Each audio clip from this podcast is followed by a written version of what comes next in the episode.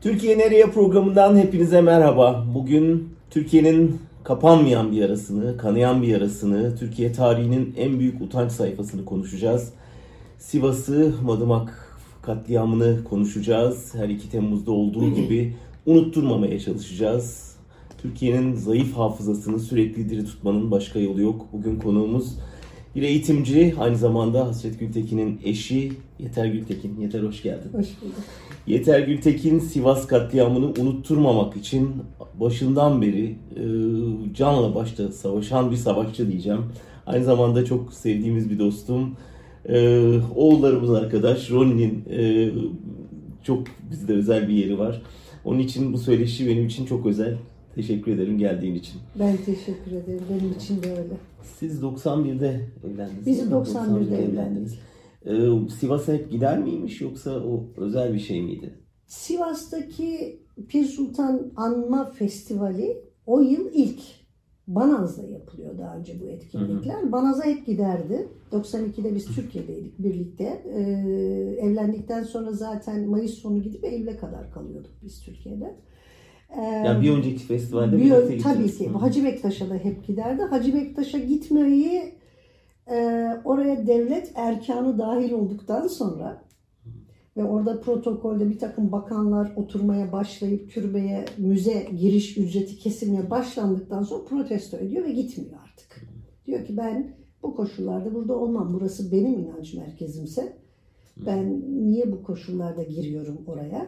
Artı burası bizim inanç merkezimizse burada yüzyıllardır bu anmalar hiçbir protokole tabi değilken neden şimdi böyle bir şey oluyor? Buraya yüz binler Türkiye'nin dört bir tarafından gelip kitleselleştikten sonra bunu vitrinine bir takım siyasileri hangi partiden olursa olsun dizip bizi de konu mankeni gibi orada oturtmanın bir alemi yok diyor. Gitmiyor ama Banaz'a gidiyordu ve Pir Sultan Anma etkinliklerini çok önemsiyordu. Ama Sivas konusunda böyle gel git yaşıyordu. Biliyorum ki huzursuzdu.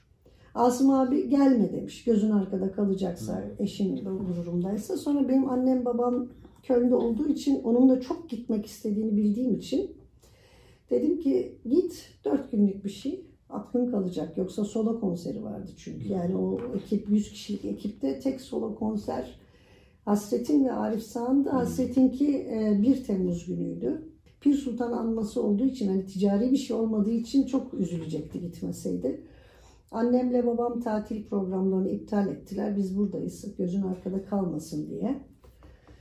Nereden bileceğiz başımıza gelince? Gitmesini ve için rahat olmasını sağlamaya çalıştık. Ve o da işte 30'unda gidip 4'ünde dönmek üzere biletini ayarladı. Sonra birinde konser oldu. oldu. Oldu. Sen konuştun mu ondan sonra? Tabii günde en az iki kez arardı. Sabah akşam geç vakit bile olsa hani durum şu ya da sorardı. Ama 2 Temmuz günü görüşemedik maalesef.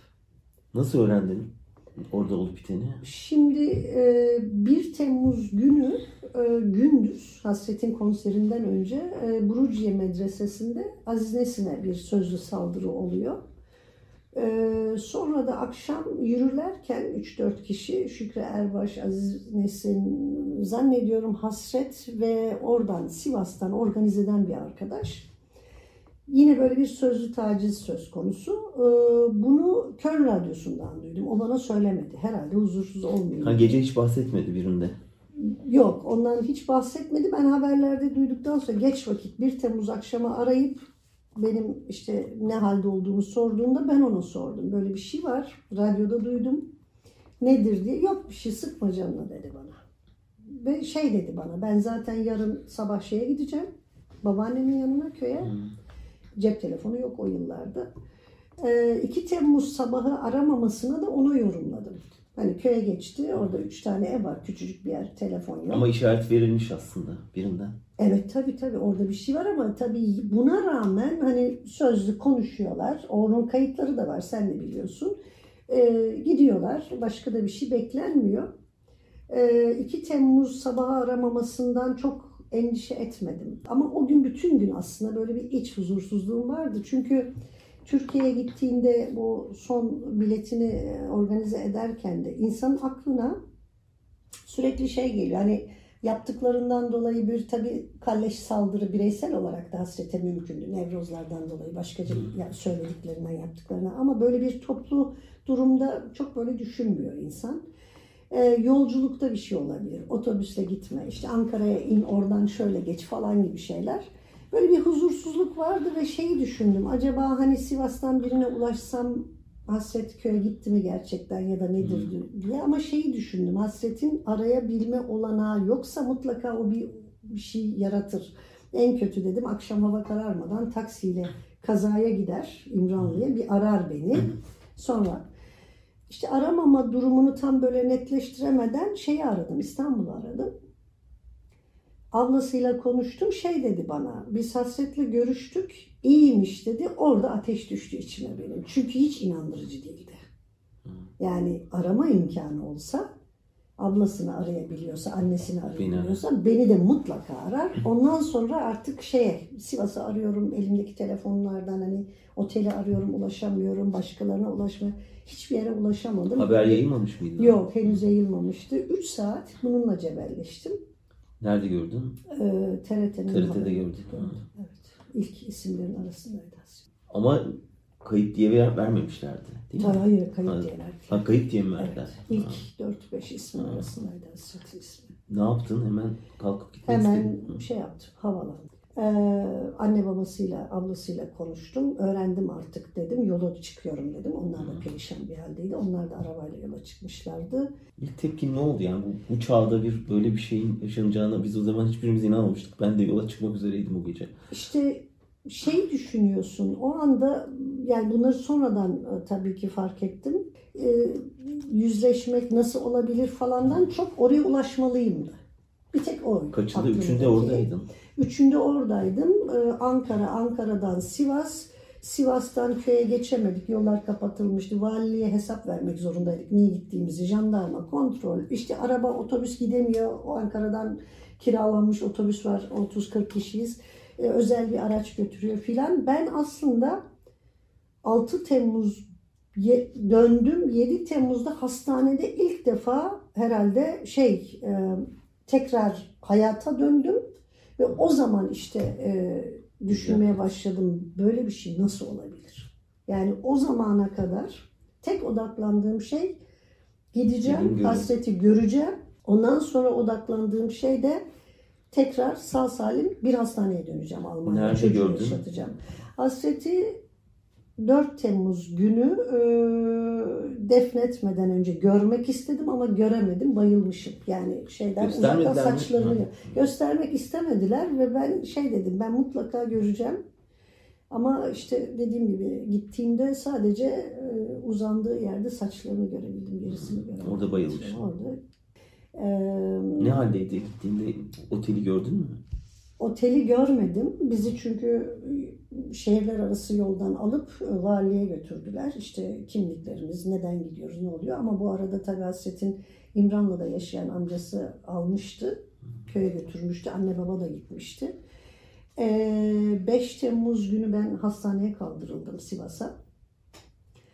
Orada 4 saat gibi kaldım. Orada iki hemşire gelip bana Hasret'in geldiğinde nabzının olduğunu ve e, morga konmadığını o akşam özel bir odaya alındığını e, başka bir arkadaşını çağırıyor.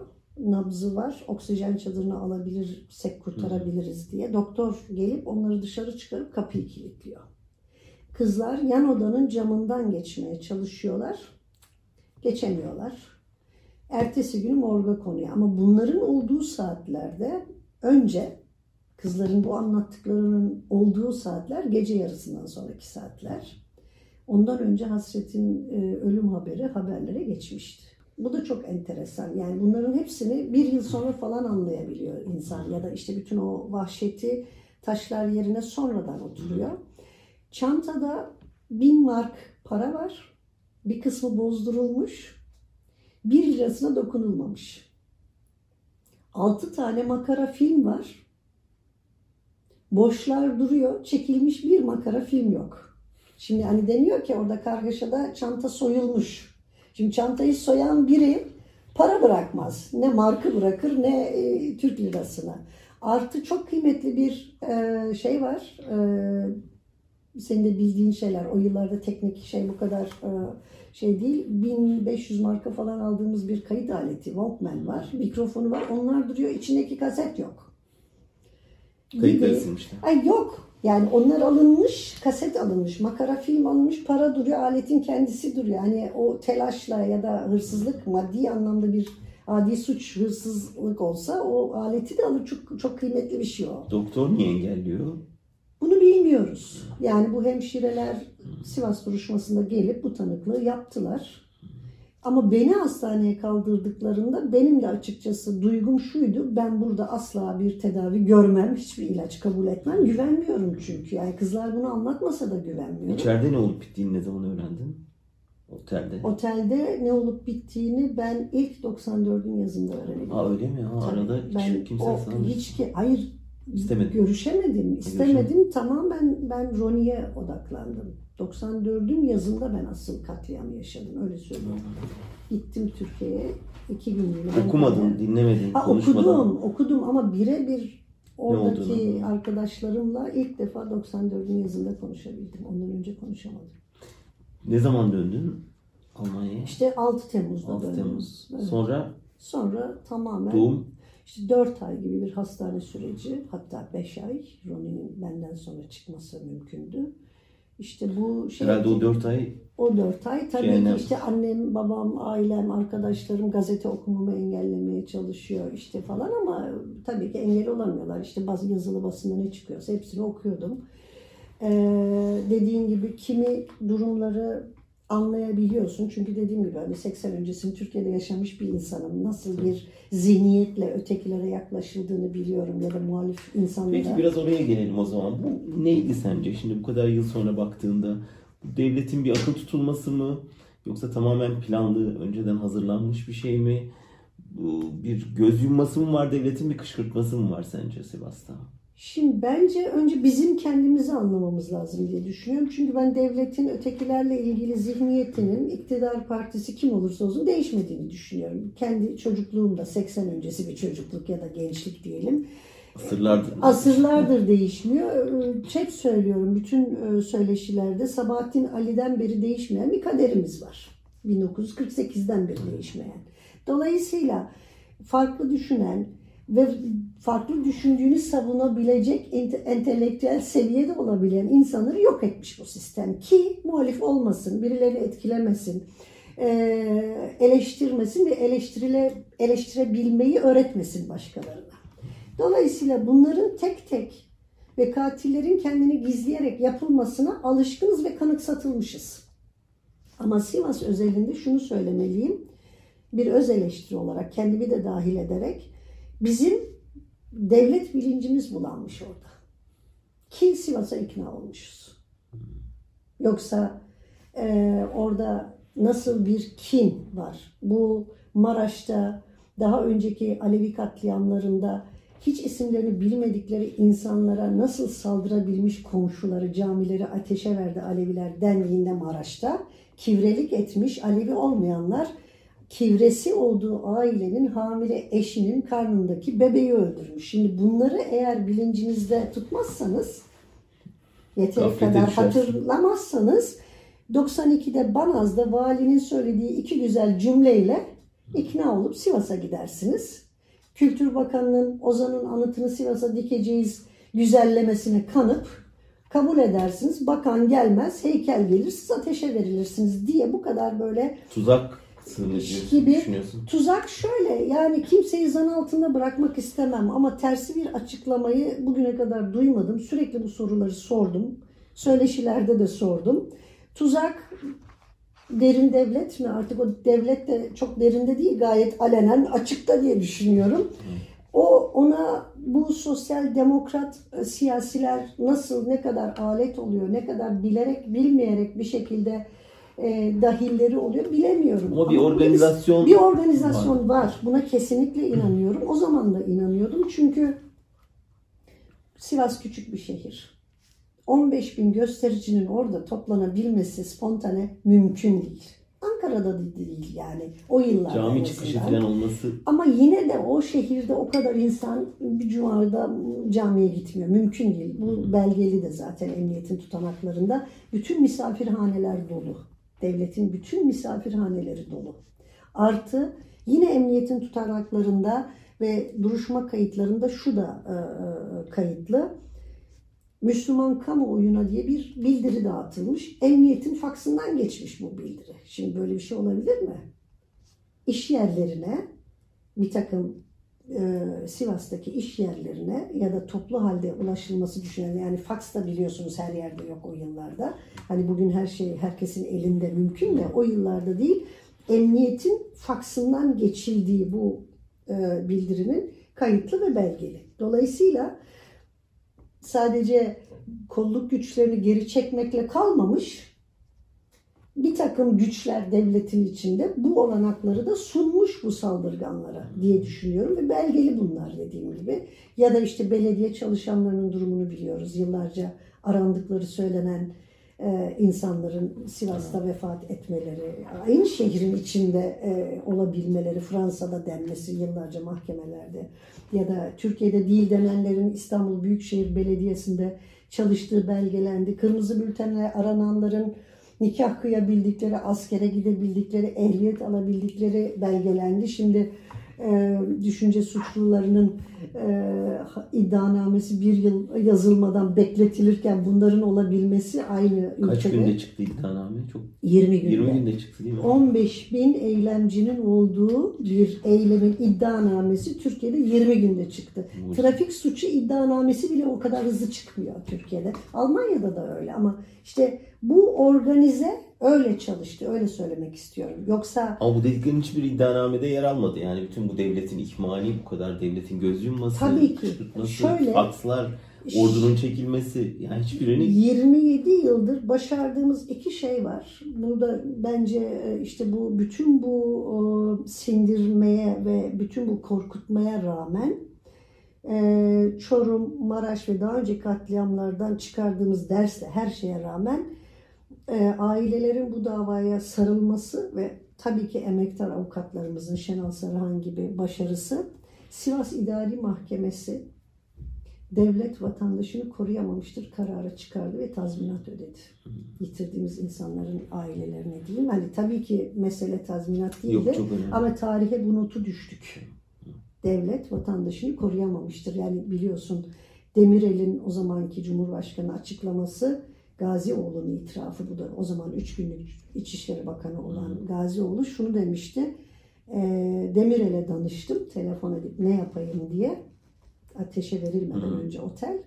O da şey demiş, e, halkla güvenlik güçlerini karşı karşıya getirmeyin. Yangından hemen sonra Çiller'in açıklaması çok şükür otelin önündeki halkımıza bir şey olmamıştı. Şimdi bunun üzerine Sivas İdari Mahkemesi devlet vatandaşını koruyamamıştır. Hayatını vatandaşlarının oteldeki tazminat ödemek zorundadır kararı çok önemli.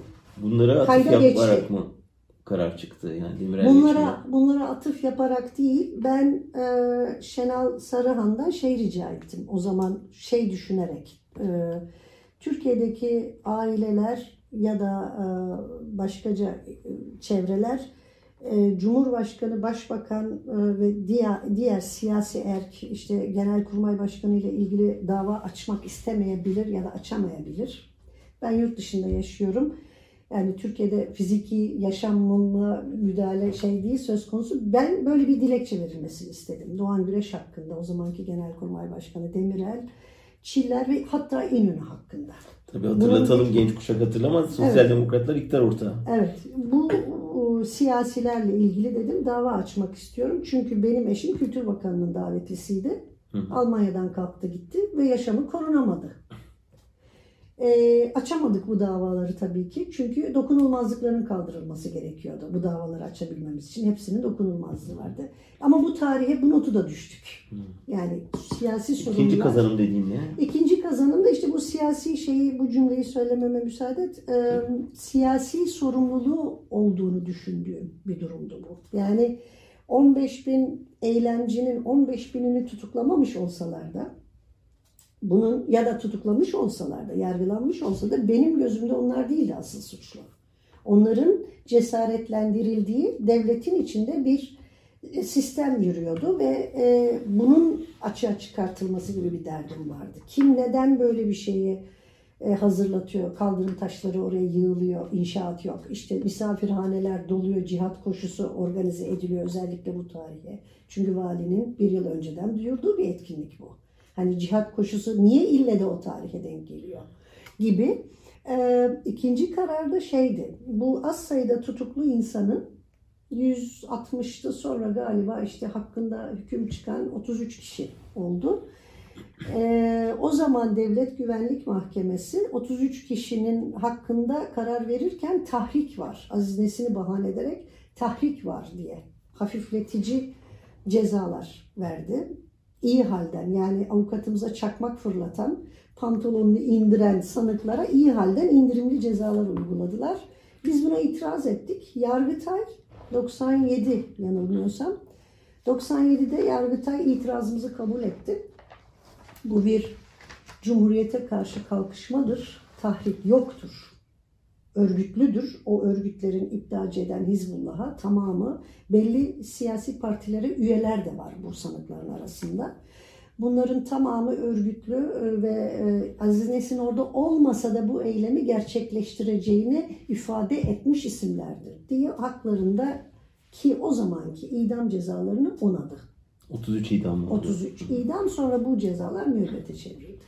Yani bu iki kazanımdan kastını düşünüyorum. Yani evet devlet ve sistem ötekileri yok ediyor, katlediyor. İster faili meçhul olsun, ister işte Sivas'taki gibi bir böyle yüzünü bile gizlemeden açıktan. Çünkü arkasındaki güce güveniyor, cezalandırılmayacağını düşünüyor. Ama bizim cenahtan baktığımızda da yani mağdurlar açısından baktığımızda da maalesef çok çabuk unutuyoruz. Hı.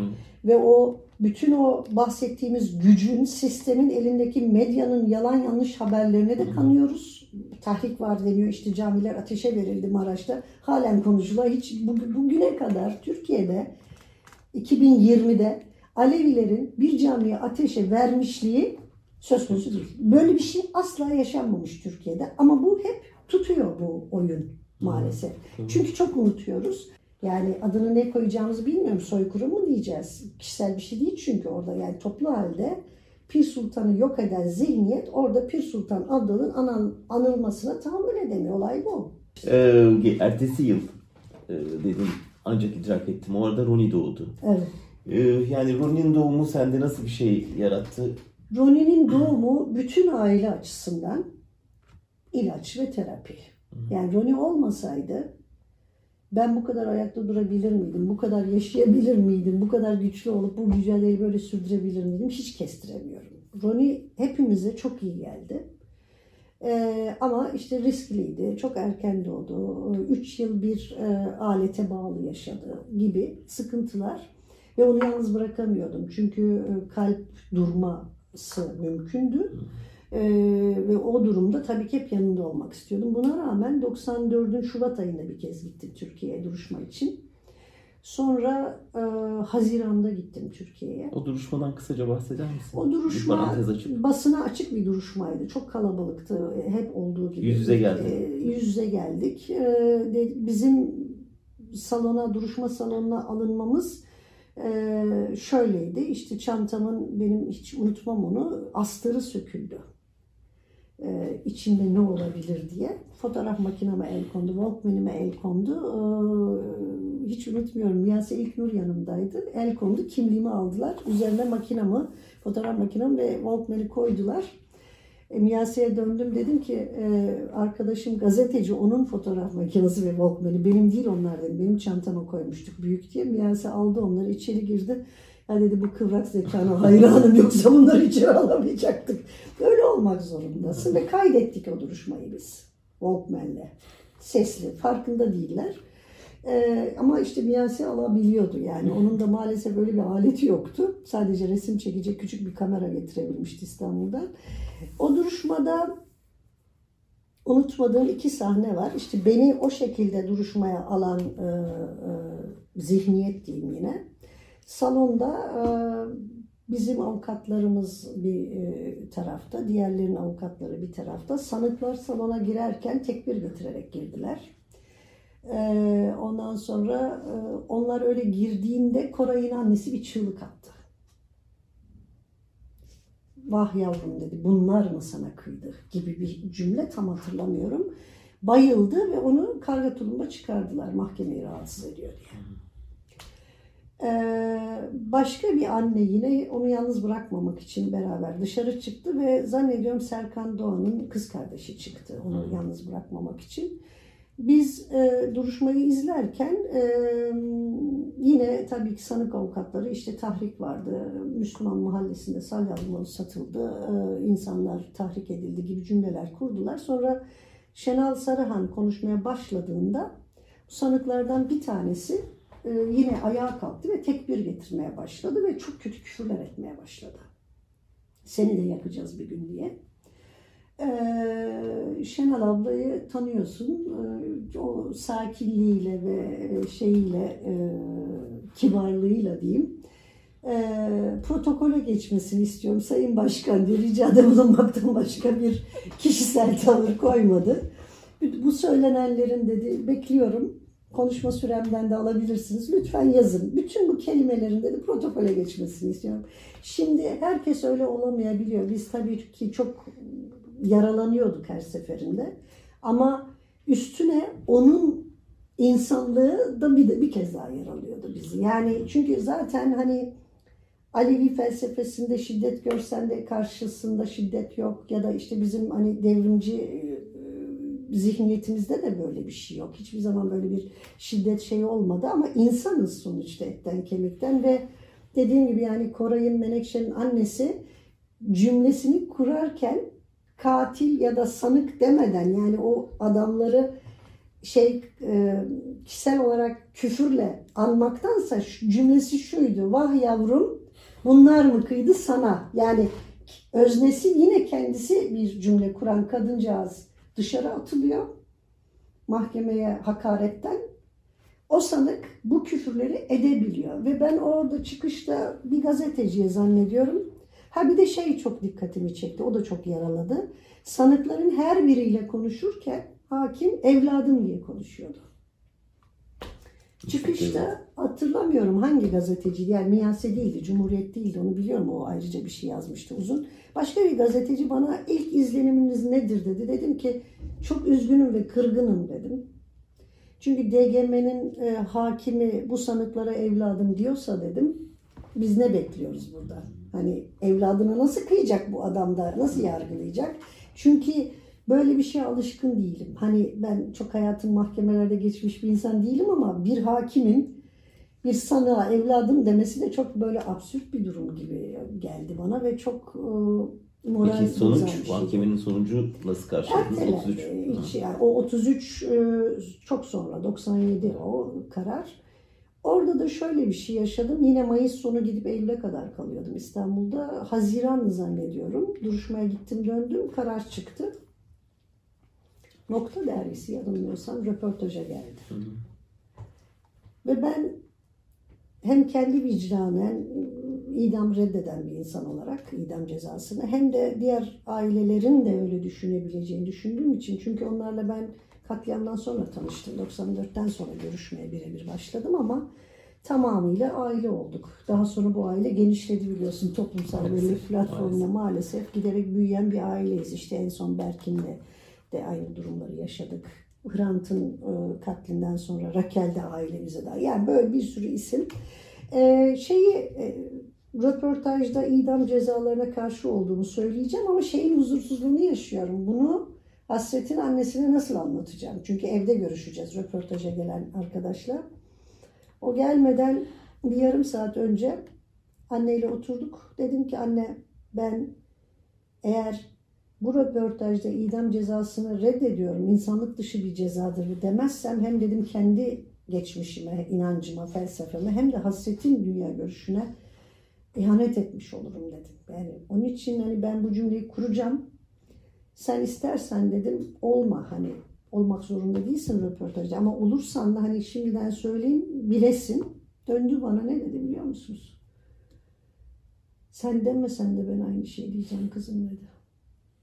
Ben dedi bu yaşadığım acıyı dedi onun annesine yapabilir miyim? Reva görebilir miyim dedi. O ana dedi bunu katil olsun diye doğurmamıştır ki dedi. Ve işte o zaman öyle durumlarda insan çok fena oluyor. Yani şimdi bile zor tutuyorum kendimi ağlamamak için. Çünkü e, Bu evet benim kıyılar. eşim ben çok erken kaybettim hasreti. Oğlum babasız büyüdü ama bir ana bunu söyleyebiliyorsa yüzyıllardır ve siz halen bu insanları böyle katledebiliyorsanız artık bunun tartışılacak dini, felsefesi, tarihi bilmem nesi yoktur. Çünkü iyilik gerçekten. İstisnasız bütün anneler bunu söyledi ki o yıllarda bu bahsettiğim diğer Ankara'daki e, gençlerin anneleri Koray'ın, Menekşe'nin annesi benim kayınvalidemle de çok sık görüşememişlerdi. Fizik olarak o durum mümkün değildi. İstisnasız hepsi bunu söylemişlerdi. Yani bu kadar yüce bir insana sevgi ve yurtseverliğe karşı hani bu böyle bir şeyi kimseye reva görmüyoruz diyebilecek insanları döne döne sürekli daha vahşileşen, barbarlaşan bir biçimde yok etmek nasıl bir şey? Hangi dine sahip bu? Ben sonda soracaktım ama şimdi sorayım. Türkiye neyi kaybetti Sivas'ta diye. Onu da 27 yıldır söylüyorum. Asım abiyle dünümüzü kaybettik. 70 kitap yazmış. Tarihimizi hep yazmaktan bıkmamış bir insanı kaybettik. Dolayısıyla e, ge- geçmişimizi, Nesimi Baba'yla da öyle. Bin yıllık geleneği bugünü taşıyan bir insanı. Hasretle o günü kaybettik. O da çünkü bütün bu inancı, felsefeyi, yurtseverliği, insan sevgisini o gün İstanbul'da kolej okuyan çocuklara nasıl anlatırımın derdinde müziğini icra eden bir adam. E Koray'la da yarınımızı kaybettik. Bir de tabii o annelerin bahsettiğin o duyarlılığı aslında iyiliğin ölümü gibi geliyor Tabii bana. ki Yani çünkü bir şey. 93 çok fena bir yıl zaten Can biliyorsun. Onu soracağım yani. yıl. Bir Başlıyor. felaketler yılı aslında yüzyılın en kötü yılı. Dolayısıyla çok organize bir yıl. Hani konuşuyoruz hazırlandı ya, o yıl, evet. Şu, tabii ki hazırlandı. Baksanıza Boruncu sürece. orada, Adnan Kahveci orada, Turgut Özal 80 orada. sonrası 80 sonrası ne? Yani işte 86'larda azıcık liberalleşen durumlar söz konusu. İşte tek tek öldürümler söz konusu. Ondan sonra birdenbire her şey hızlanıyor.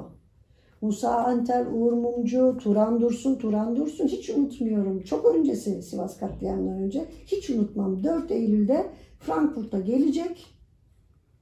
Kitapçı Ömer abi, Köln'de abimiz bizim dedi ki kızım Turan Dursun'u gidip alacaksın panel yapacağız. Bir gün önce vuruldu İstanbul'da güpegündüz. Yani benim hayatımda da böyle acayip dönemeçler var sürekli. 91 sonra hızlandı dediğim gibi. 93 çok vahim. Ne oldu? Ocak ayında başladık. Bir sürü ölüm şeye kadar. 2 Temmuz'a kadar ve 2 Temmuz'da bir gövde gösterisi. Evet. Nereye kadar gidebiliriz? Sivas'ta başlayıp bunu yapabilirsek Ankara ve İstanbul'un yolu açılır. Tamamen bu.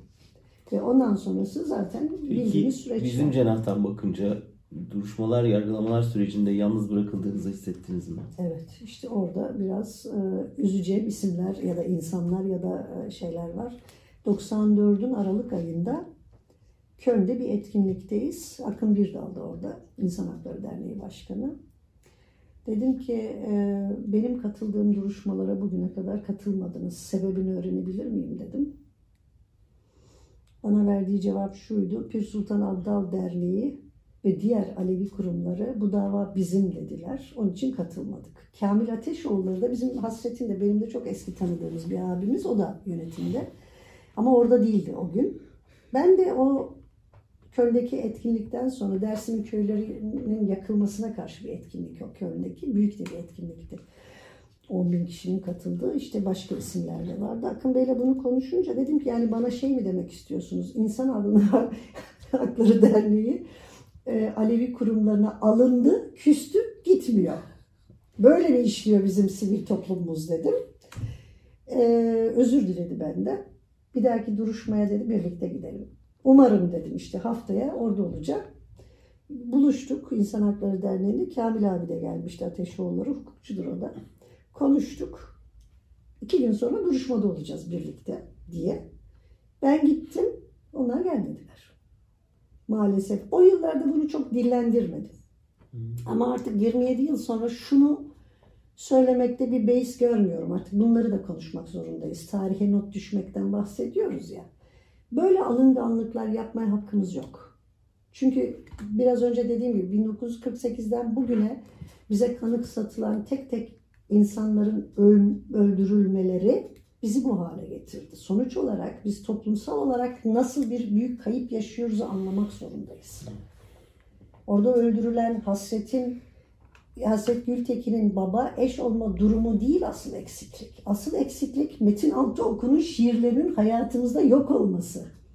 Behçet Aysan gibi bir insanın yok edilmesi, Asaf gibi öngörülü bir sanatçının sanatçıya kıyılması Alevi olmadığı halde anlatabiliyor muyum? Yani bu işte bu algı var ya Türkiye'deki bu yanlış algılarla neler yaptırılabiliyor ya tamamımız her birimiz insan olarak tek tek kurumlarımız da tamamı bunlara partiler üstü, siyasi görüşler üstü sahip çıkarak karşı durmak zorunda. Yoksa sonu yok ki. Bir kazanımda Madımak e, Oteli'nin müze olması olabilir mi? Olabilir Tabii mi? ki. Ee, şöyle yani henüz müze olmadı. Ama sen çok mücadele verdin. konuda. Hepimiz, hepimiz özellikle e, Avrupa'daki Alevi örgütlülüğü onların emekleridir. Çünkü de, biraz önce dediğim gibi Türkiye'deki örgütlülük belki anlayamadığı bu tarihle yüzleşme meselesini ya da işte bir takım orada yaşamanın verdiği zorluklar, sıkıntılardan dolayı kapatılmak gibi yani bireysel korkudan bahsetmiyorum. Buradan ısrarla biz ilk günden beri hep şey dedik. Madımak'ın önüne gitmek zorundayız. Ankara'da 1 milyon insanın yürümesinin bir anlamı yok. Oraya gitmediğimiz sürece. Eğer orası Ozanlar diyarıysa Hasret'in doğum yeri Sivas. Muhis Akarsu'nun doğum yeri Sivas. Orada öldürülen çocukların çoğunun doğum yeri Sivas. Şimdi benim doğum yerim de Kangal. Şimdi ben doğum yerimin elimden alınmasına göz yumarsam sonu yok onun. Kaybedeceğimiz mevziler ya da yerler anlamında söylüyorum. Memleket anlamında. Hrant'ın dediği gibi evet katledildik ama yine de yurtseverlik ya da topraklara sahip çıkmaktan kastımız altına gömülmeye niyetimiz var. Ve orayı ölmeden önce cennet yapmak gibi bir derdimiz var. Yaşanılır hale getirmek gibi. Dolayısıyla Sivas ısrarında bulunduk ve hiç unutmuyorum ilk yıl 94'te İstanbul'dan 45 kişiyle bir otobüs kiraladım ben. Köye gitmek üzere yola çıktık. İlle Sivas'a da girmek istiyoruz. Bir yarım saat Madımak'ın önünde bir saygı duruşu gideceğiz. Bırakılmadık. Örgütten sembolik e, yöneticilerimiz gitti. Yıllar sonra bu ısrarda biz e, e, sürdürünce e, gitmeyi senin bildiğin süreçler onlar. Alevi Çalıştayları, bir takım aklı evvellere İzzettin Doğan, Arif Sağ gibi şey bile dedirtildi 2009'daki e, Aralık ayındaki Çalıştay'da. Oteli yıkın, oraya 37 tane gül ağacı dikin gibi. Yani şimdi ne kadar vahim bir şey bu. O otelden yaralı kurtulan bir insanın 37 gül ağacı dikin oraya demekten başka onca yıl bir şey dememiş olması. Ya da Mehmet Ali Birand'ın programına çıkıp ben bir büyük birlik partiliyi donmaktan kurtarmıştım. Onlar da işte bizi onun için kurtardı gibi böyle ayakları bir yere basmayan garip bir cümle. Burada kişisel bir kurtarma söz konusu değil. Ondan önce Mehtap Yücel'in ifadesi var. Biz o pencereyi, havalandırmayı keşfetmiştik. Ateşten önce ya da ilk başladığında atlayacaktık. Bizi sopalarla bacaklarımıza vurarak engelledi. Yani orada bir kurtarma söz konusu değil. Öyle bir iyi niyetle en azından.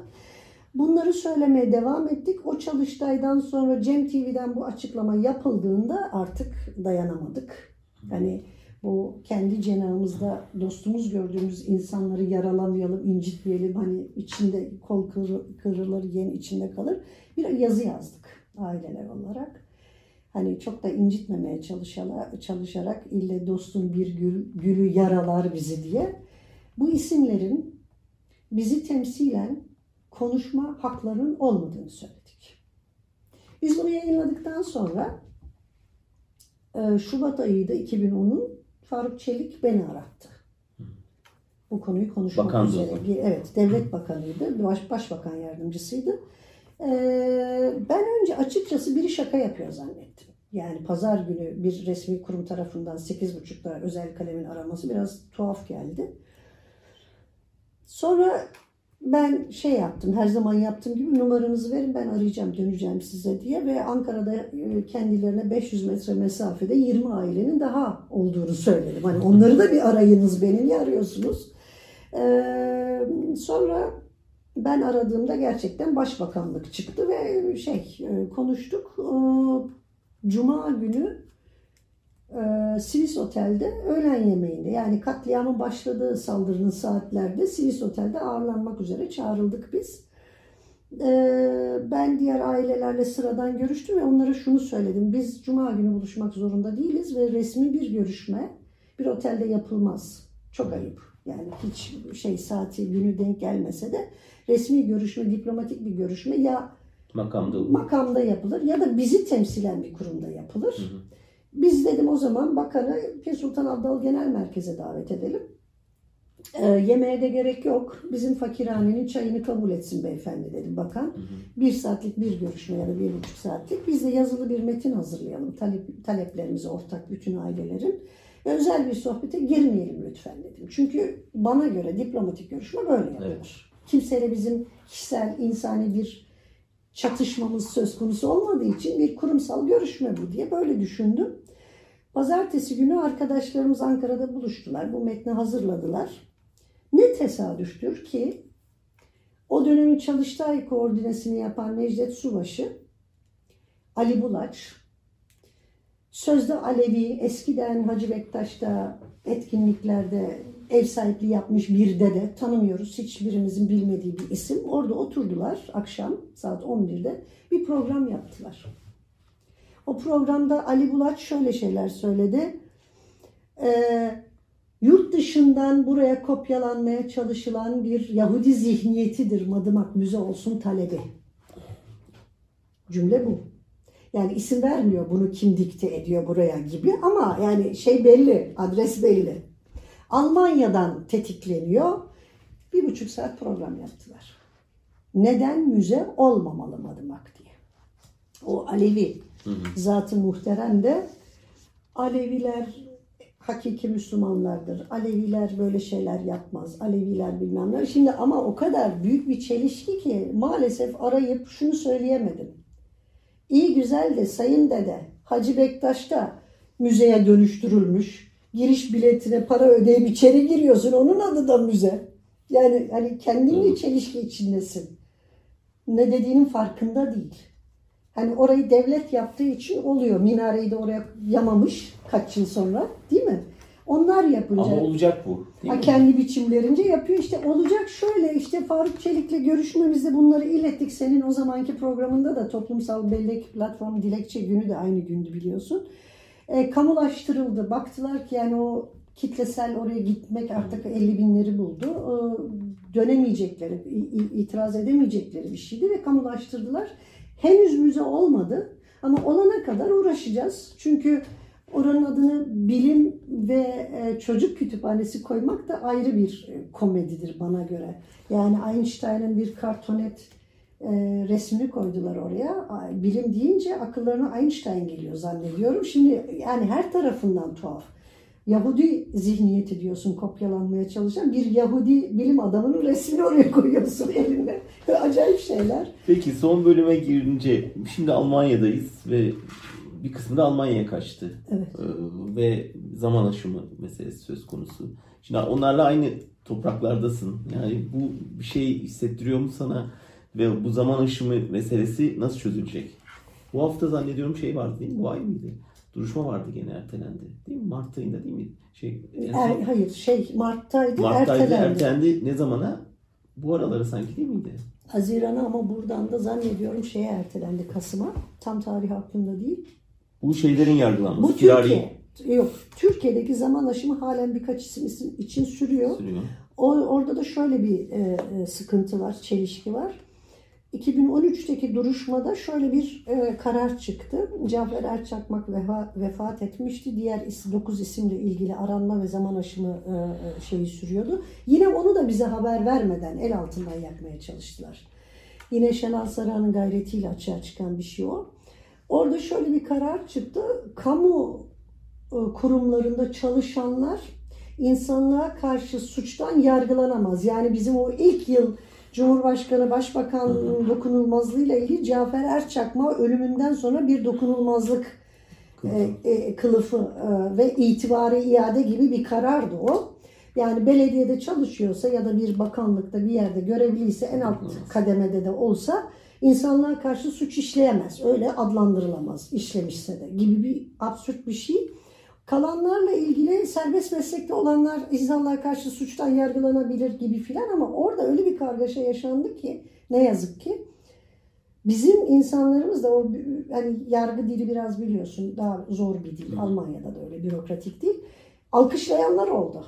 Hani evet insanlık suçu dedi hakim. O kadar mutlu oldu ki insanlar. Bir dakika dedim anlaşılmadı. Yani ne dendiği anlaşılmadı.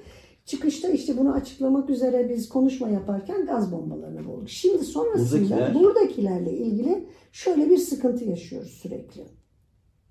Türkiye'deki mahkeme arandıklarını söylüyor. Kırmızı bültenle. Bütün bu isimlerin, 9 Hı. isminde. Bakanlığa bu iletildiği söyleniyor. Bakanlık arıyoruz diyor. Yıllardır cevap veriyor. İşte Cafer Erçakman Fransa'da olduğu yıllarca, 20 yıl boyunca bu söylendi mahkemelerde. Adresi bile verildi. Hı hı. Ama adam Sivas'ta çıktı. Şimdi bu 9 isimle ilgili de bunlar sürekli söyleniyor. Ve biz ama burada suç duyurusunda bulunan Mahmut Erdem var. Hamburg'dan bir avukat. Buradan e, e, Yeşiller Partisi'nden e, ve Sol Parti'den soru önergeleri ve suç duyuruları var. Onlara verilen cevap da şu. Burada bulunan isimler hakkındaki iade istemi izinsiz yürüyüşe katılmaktan. Yani haklarında Türkiye'de kesinleşmiş cezalar bu iade talebine yazılmıyor. Neden?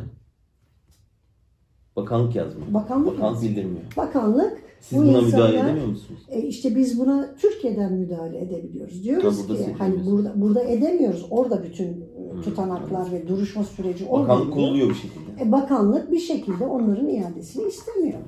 Yani görünen durum o. Çünkü burada defalarca denendi. Hatta Otoşili İçişleri Bakanı iken o dönem Federasyon, Konfederasyon Başkanı olan Turgut Öker birebir görüştü.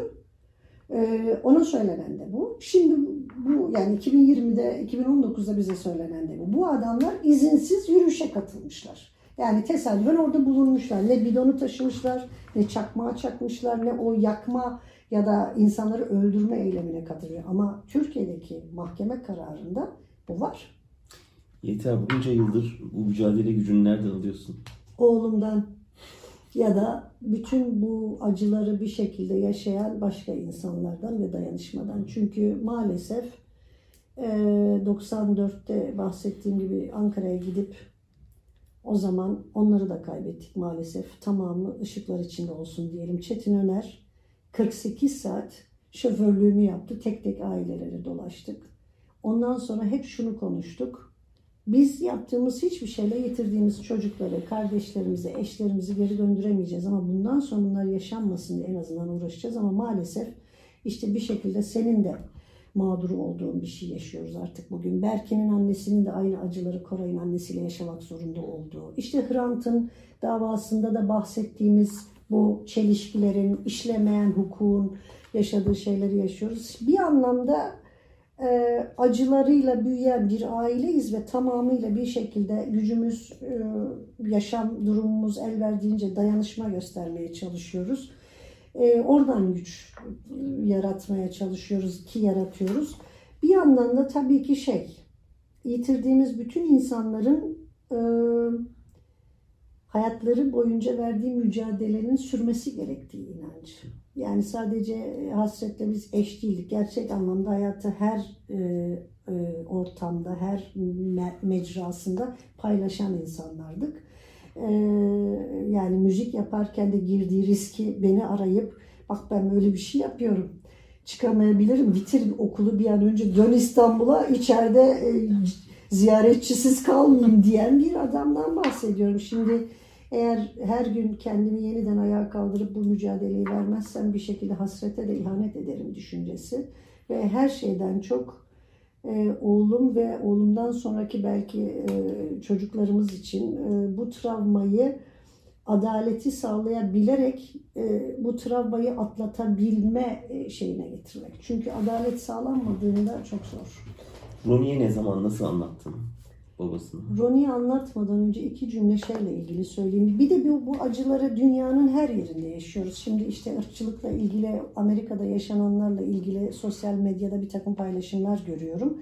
Şimdi İnsan Hakları Derneği ile ilgili kurduğum cümleleri toplumun başka yerleriyle de ilgili kurayım. Şey mesela genel e, güçlü medya o dönem 2 Temmuz'u halen böyle uzunca yıllar tahrikmiş gibi Aziz Nesin'le soslayıp haberleri Hı. verdiler. Bir kısmı yok saydı, bir kısmı içeride küçücük filan derken şimdi bugün gelinen noktada herkes şey içinde e, bir telaş içinde ve ne kadar can alıcı bir şey olduğunu nihayet gördü. Çünkü ateş artık İstanbul, Ankara'yı da sardı. Madımak yanıyor, halen yanıyor. O zaman görülmemişti. Meslek kurumları, hukukçular, o zamanki müzik e, şeyleri, MESAM'ı, MÜ örgürü bir açıklama halen yapmıyorlar. Orada öldürülenler sanatçıydı.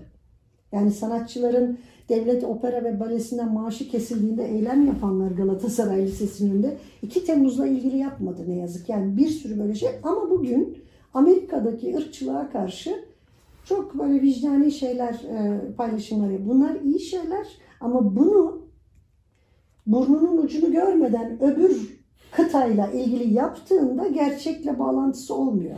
Siyasi miyopluk var. E işte bu, bu zaten asıl sorumuz. Hani algıyla yönetilen bir toplumuz. Artı bir de böyle hani umduğumuz dağlara kar yağınca kendi önümüzü, evimizin önünü görmeyince, orayı ayıplamayınca öbür tarafla ilgili kurduğumuz cümle de inandırıcı ve sayıcı olmuyor.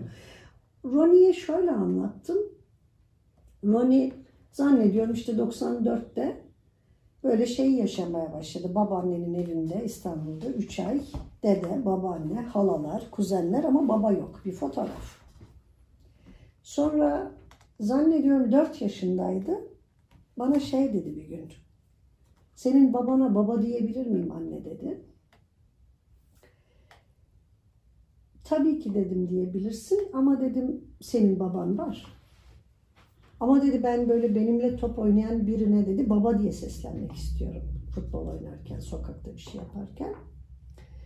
Diyebilirsin tabii dedim ama dede derken de dedim aynı duyguları hissedebilirsin. Deden senin, iki deden de seni çok seviyor. Ee, bunu anlatmaya çalıştım ve çok zorlandım. Yani şeyden de korktum. Hani bu gerçeği bir gün öğrenecek ve başka bir şey kendine kurmasın. Bir başka bir hayalle yanlış bir şey hafızasına bir pedagoga danıştım. Ee, götürdüm Ronnie'yi de birlikte. Biraz sohbet ettik. O resim yaptı. Sonra bana şey dedi. Bizi yalnız bırak dedi. O zaman Ronnie artık Almanca'da derdini anlatabilen Kaç yaşındaydı? 4 yaşındaydı. 4 dört buçuk yaşındaydı. Benden ayrı da bir görüştüler. Ee, çıktığında hemen görüşmedik. Ben bir gün sonra gittim tekrar. Kadın bana şeyi anlattı. Ronnie bu eksikliği senin gibi yaşamıyor dedi. Hı. Senin acın çok daha farklı dedi. Ronnie dedi kendine şeyi kurmuş. Gayet de güzel kurmuş dedi. Yani çok huzurlu bir çocuk. Çok sevgiyle büyüdüğü belli. Çok da dedi kendine güveniyor. Böyle anlatıyor açık açık da. Hani öyle konuşmayan zor bir çocuk değil. Şöyle kurmuş dedi. Bir baba var. Biz Köln'deyken o İstanbul'da. Biz İstanbul'dayken o Londra'da. Biz işte Londra'dayken o Ankara'da gibi dedi bir şey kurmuş dedi. Sesini duyuyor, videosunu seyrediyor. Hayran, çok seviyor, çok gurur duyuyor. Ama dedi senin yaşadığın gibi bir fiziki eksiklik yaşamıyor çünkü anısı yok. Hı. Ve dedi çok işte dedesiyle, dayılarıyla, işte Türkiye'deki akrabalarıyla çok güzel dedi bir şey kurmuş mantık. Bence dedi bir sıkıntı yok baba demesin kimseye dedi. Kendi babasına baba desin. Ee, bunu böyle anlatalım. Sonra 6 yaşında işte e, bunu tekrar biz şeye yayarak birkaç gün anlattık. Ama tüm gerçeği 12-13 yaşında söyleyebildim. Ondan önce Ronnie bizim İstanbul'da olduğumuz süreçte televizyon seyretmesi yasaktı 2 Temmuz'da ya da bir gün öncesi ilk şey. Zaten öyle bir alışkanlığı da yoktu çok. Gazete okutmadık falan derken ya da götürmedim onu. Ee, köye de götürdüğümde işte şey şeyi biliyordu. Yani bir otel yangını var. Hı. Ama hani nasıl olmuş, nasıl bir kalkışma falan bütün detayını bilmiyordu. Sonra işte bunu anlattık. Nasıl tepki verdi? Biraz e, orada işte Almanya'da yaşıyor olmamızın e, durumu biraz kolaylaştırdığını düşünüyorum. Türkiye'de yaşıyor olsaydık bunu yapamazdık. E, çok kötü e, tepki verdi. Çok fena, e, ağır bir şey geçirdi diyeyim e, süreç. Hem çok ağlayarak hem çok öfkelenerek. O yaşına kadar ben hep Türkiye'ye götürdüm tatile. İşte hep böyle Türkiye ile ilgili genel olarak hani ülkesini sevsin, Türkçeyi düzgün konuşsun, okusun istedim. Gönül bağını koparmasın istedim. O önemliydi çünkü. Ee, öyle sınırlara geldiğini düşünüyorum ve şey dedi hep. Hak etmiyor bu ülke benim babam gibi insanları, Sabahattin Ali gibi insanları ya da işte başkaca hayatını kaybeden insanları öyle bir duyguya kapıldı ve o bir yıla yakın bir süreç bir terapi gördü. E, onun tabii o tepkisi her anlamda anlaşılır bir şey. Böyle ağır bir travma artı ergenlik artı e, bir şey yapamama, acizliği bu durumu değiştirememe. E, sonrasında ama e, işte o terapiden sonra çözdü diye düşünüyorum. En son işte 2014'te tekrar böyle bir şey yaşadık. Gezi sürecinden sonra Berkin'in öldürülmesinden sonra bizim Türkiye'ye gideceğimiz belliydi Paskalya tatilinde. Berkin henüz hayattaydı o zaman biz hazırlık yaparken. Çocuklar e, tuhaf bir biçimde söylediklerimizden çok yaptıklarımızı kopyalıyorlar gibi bir şey yaşıyor insan çocuk büyürken. Ben yazarak düşünen bir insanım. O da e, şey işte ben Türkiye gitmeden önce hani önceliklerimiz şunlar yapılacak, bunlarla görüşülecek falanı not almışım. Kendi duvarımda bir post-it'te yazılı. Odasına girdim, o da yapıştırmış kütüphanenin camına şey yazmış. Elvan ailesiyle görüşme. Dedim kimle görüşeceğiz? Elvan ailesi derken tanımıyoruz çünkü aileyi. Biz İstanbul'a da işte 10 günlüğüne gidiyoruz. Döndü bana. Berkin dedi hastanede gidip görmeyecek miyiz dedi onları. İstanbul'da olacağız dedi. Biz o aileyi ziyaret etmeyecek miyiz dedi. Ben tabii hani bir yandan çok gururlanıyorsunuz. Çok mutlu oluyorsunuz ama öbür yandan da Nasıl bir miras değil mi? nasıl bir miras devrediyorum. Hani Roni böyle, torunlarım da bu şekilde yaşayacak gibi bir şey ve gittik. Roni'nin yazdığı gibi onun ilk randevusu Elvan ailesiyle oldu. Hep beraber gittik. Gülsüm e, ve Sami ile tanıştık. Ev çok kalabalıktı. Sonrasında şeyi bekledim biraz sakinlesin e, biz bize kalalımı bekledim biraz. E, misafirler gitti biz bize kaldık. Biraz konuştuk. Hani benim tecrübelerim. Şimdi kalabalıklar gelecek gidecek ama sonra duruşmalara yalnız gideceksiniz Gülsümcüm diye bir takım şeyler konuşurken telefon geldi. Ee, babası arıyor dersinden. İşte herhalde nasılsınız diyor. O da şey dedi. iyiyiz bugün dedi. Oğlumuz geldi dedi. Ben rolümüz geldi. Hani onun da e, böyle bir şey beklentisi vardı belli ki ya da beklentisi demeyeyim de hani orada yaşadığı bir nefes alma anıydı diye düşünüyorum. Sonra bir takım gençler Adıyaman'dan Anadolu'nun birçok yerinden yürüyerek İstanbul'a ulaşmıştı aynı gün. Hani birbirimizden böyle işte e, anne baba çocuk, birbirimize olur. şey oluyoruz. Hani ben Gülsüm'e yüreğine Roni'nin gitmesiyle böyle bir su serpileceğini, ha, bu kadar önemli bir nefes alma durumu olacağını düşünememiştim açıkçası. İşte şimdi evet her gitmemizde görüşüyoruz. İşte kızlar da e, Gülsüm'ün, Sami'nin kızları da öyle. Burada da böyle ama şimdi burada da bir ırkçılık yaşandığında Roni Evet. işte adalet her yerde, dünyanın her yerinde eşit yurttaşlık, yurttaşlık duygusu ve adalet hepimize gerekli mantığıyla eee, elinden geleni yapmaya çalışıyor. Yeter çok teşekkür ederim. Uzun bir e, çok ama çok anlamlı bir sohbet oldu. Çok teşekkür ederim. E, Yeter Gültekin'in de söylediği gibi evet e, bütün bu bağnazlık, bütün bu vahşet, barbarlık kuşaktan kuşağa devrediliyor ama biz de kendi evlatlarımıza iyiliği, insanların eşitliğini, daha güzel bir dünya özlemini kuşaktan kuşağa birbirimize ana baba olarak, evlat olarak e, devretmeye gayret ediyoruz. Bu mücadelede böyle sürüp gidecek. Evet, aynen öyle. Eee, Metin Altıok'un, Muhlis Akarsu'nun, Uğur Kaynar'ın dizelerindeki güzel dünyayı anlatacağız. O insanların ne kadar önemli insanlar olduğunu, ürettiklerinin ne kadar önemli olduğunu ve bugün onların eksikliğinin yani o sanatçılıklarının eksikliğinin hani Sabahattin Ali'nin aldırma gönüllülüğün bugün ne kadar önemli olduğunu hep Anlatmaya devam edeceğiz. Sana da bütün bu verdiğin mücadele için teşekkür borçluyuz. Ben de çok teşekkür ediyorum. Bir başka Türkiye Nereye'de görüşmek üzere. Hoşçakalın.